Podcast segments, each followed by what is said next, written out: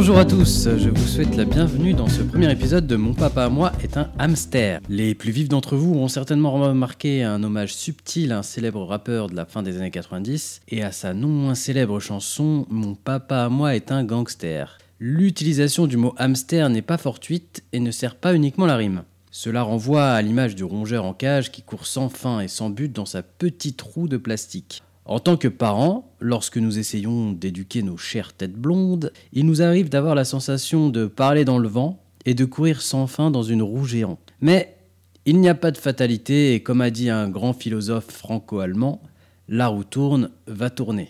Et j'espère pouvoir vous aider à faire tourner dans le bon sens cette satanée roue tourne par le truchement de ce podcast. Sans prétention, mais sans humilité non plus, je vous partagerai mes expériences et mes lectures. Je vous dirai comment certaines astuces m'ont aidé à mieux appréhender des situations difficiles, ou au contraire, comment elles ont lamentablement échoué.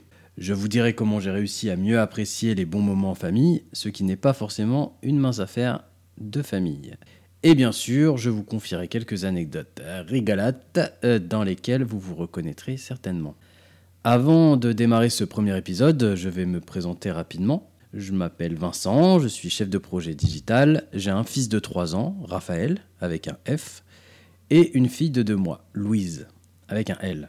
Je vous avais prévenu que ça allait être rapide, donc c'est fini. Ce premier épisode est consacré à la gestion d'une crise de larmes, et je l'ai divisé en 5 chapitres. La première partie est une rapide introduction dans laquelle je dévoilerai une particularité de notre cerveau. Je décrirai ensuite une situation à laquelle été confronté et que j'ai découpé en trois actes le problème rencontré, la solution mise en place et enfin le résultat obtenu. La dernière partie sera consacrée à la conclusion.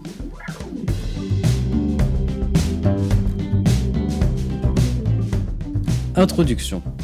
Avant de commencer, sachez que ce premier épisode m'a été largement inspiré par la lecture d'un livre que je vous recommande, Le cerveau de votre enfant de Daniel J. Siegel et Tina Payne Bryson, si je prononce correctement. Donc, pour euh, faire euh, rapide, il faut comprendre que notre cerveau est divisé en deux parties, que l'on nomme de, façon totalement pas scientifique le cerveau gauche et le cerveau droit. Le cerveau gauche est logique, alors que le cerveau droit est émotionnel. Donc lors d'une crise de larmes, par exemple, c'est le cerveau droit le plus émotionnel qui est, qui est actif, qui est activé. Et on peut dire que à ce moment-là, le cerveau gauche, logique, est en veille. Et en réalité, il est donc impossible de discuter avec lui. Si on souhaite avoir une discussion sensée avec un enfant, il faut d'abord s'assurer que son cerveau gauche est ouvert à la discussion, sinon autant retourner dans sa roue. Maintenant que nous avons cette première information, comment s'en servir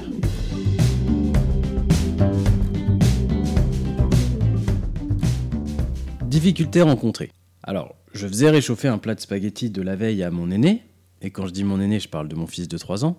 Afin de lui donner un peu d'engouement pour ce plat, je lui proposais de l'agrémenter d'une poignée de gruyère râpée, ce qu'il fit avec un enthousiasme non fin. Cependant, et c'est là que vous sentez l'erreur arriver, cependant, je me mis à mélanger les pâtes avec le gruyère, dans le but idiot, je le reconnais maintenant, de faire fondre le gruyère.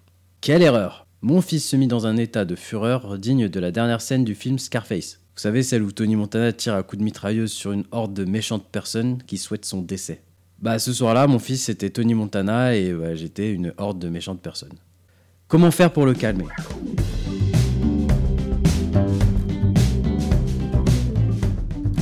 Voici les solutions que j'ai utilisées, parce que j'en ai utilisé plusieurs. Dans un premier temps, ma réaction fut lui dire que c'était pas grave, que c'était juste du fromage et que de toute façon dans l'estomac tout était mélangé. Peu lui importait. Il me répétait à l'envie ce précepte universellement connu et que moi seul semblais ignorer. Faut pas mélanger. Au bout de plusieurs minutes de cris incessants, de discours confus et de refus de manger, je me fâchais tout rouge, bien évidemment, je lui proposais d'aller au coin tout en faisant les gros yeux et en haussant le ton. Ce qu'il fit, mais sans pour autant changer sa ligne de conduite. C'est-à-dire qu'il ne mangerait pas le plat de spaghettis de la veille car c'était mélangé, que c'était comme ça, fallait pas mélanger, et puis c'est tout. Aucune parole de moi ou de sa maman ne l'intéressait. C'est alors que me vint l'idée géniale de m'adresser à son cerveau droit, le cerveau émotionnel. Je me mis à sa hauteur, le pris dans mes bras et l'invitai à se calmer en lui susurrant Chut, chut, excuse-moi, je suis désolé d'avoir mélangé, je ne le referai plus. En fait, je lui ai fait comprendre que je savais pas que ce que j'avais fait était une grave erreur et que ça lui tenait tant à cœur. Mais que maintenant que j'en avais pris conscience, je ne le referai plus. Mais est-ce que ça a marché, me demanderez-vous? Eh ben oui. Après quelques minutes de câlins et de paroles rassurantes, il se calma et accepta de se remettre à table. Et quand je parle de se mettre à table, je veux pas dire qu'il allait balancer ses complices. Je pus alors discuter à nouveau avec son cerveau gauche afin de l'aider à me faire comprendre son raisonnement. Bon, je dois admettre que je suis pas toujours convaincu par son argumentation. Mais le fait est qu'il ne souhaite pas amalgamer la substance fromagère avec les féculents italiens. C'est son droit le plus strict, et en tant que père, je me dois de le respecter sans jugement. Mais bon, on va pas se mentir, c'est quand même pas super bon. Que peut-on tirer de cette expérience?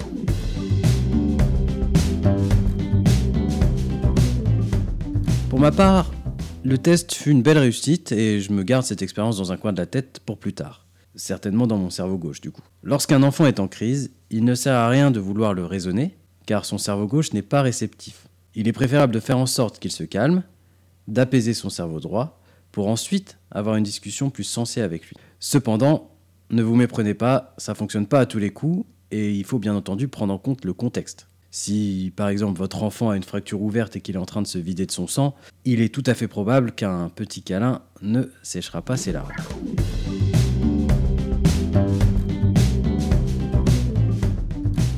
Ce podcast touche à sa fin. J'espère que mon expérience vous aura été utile et qu'elle vous aura au moins fait sourire. N'hésitez pas à me partager vos propres expériences ou à me proposer des thèmes à aborder dans les prochains épisodes. Mais avant de vous quitter, j'aimerais vous proposer un sujet de réflexion.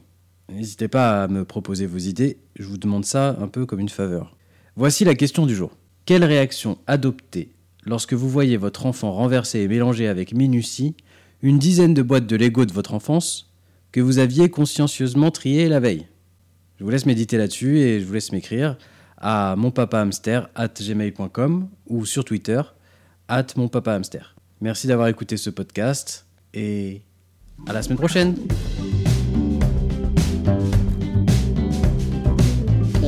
papa, c'est Hunter.